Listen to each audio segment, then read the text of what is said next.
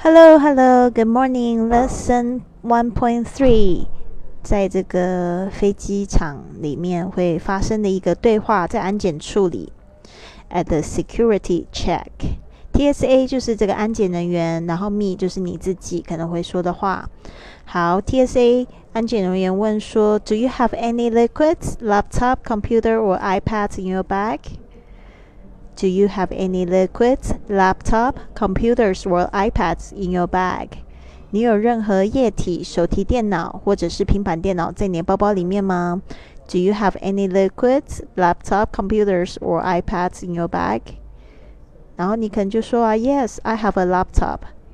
Yes, I have a laptop. 是啊，我有一个手提电脑。Yes, I have a laptop.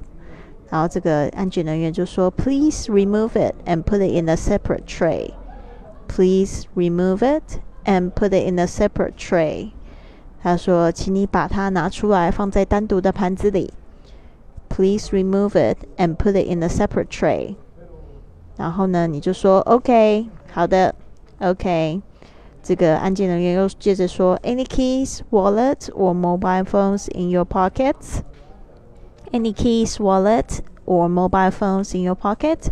有钥匙、皮夹或手机在你的口袋里面吗？然后你就说 No, I put them in my bag already.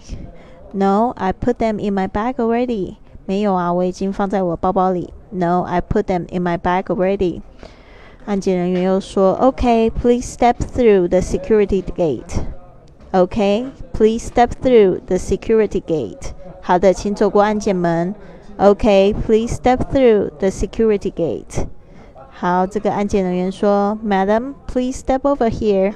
Could you lift your arm up? Turn around, please. 因为发生什么事情呢？那个安检门哔了一声，所以他就说，Madam, please step over here. Could you lift your arm up? Turn around, please. 他说，女士啊，请走过来，你可以把你的手举高吗？请转身。Madam, please step over here. Could you lift your arm up? Turn around, please. 然后结果他发现是什么问题呢？It's your belt. Could you take it off and put it through the X-ray again?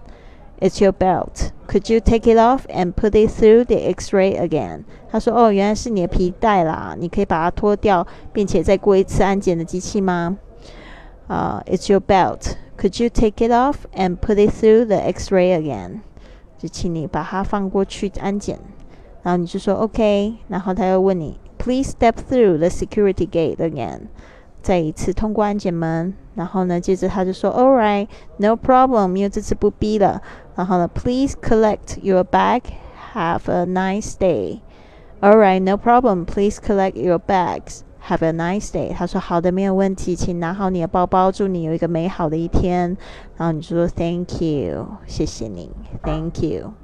好的，希望这样子的对话呢，可以帮助你更了解这个在安检处发生了什么样的问题。有时候可能不是你的皮带，有时候可能就是你零钱放在口袋里忘了拿出来，也有可能是你的鞋子的问题，好吗？所以也不用太紧张。好的，So I will see you soon today. Bye.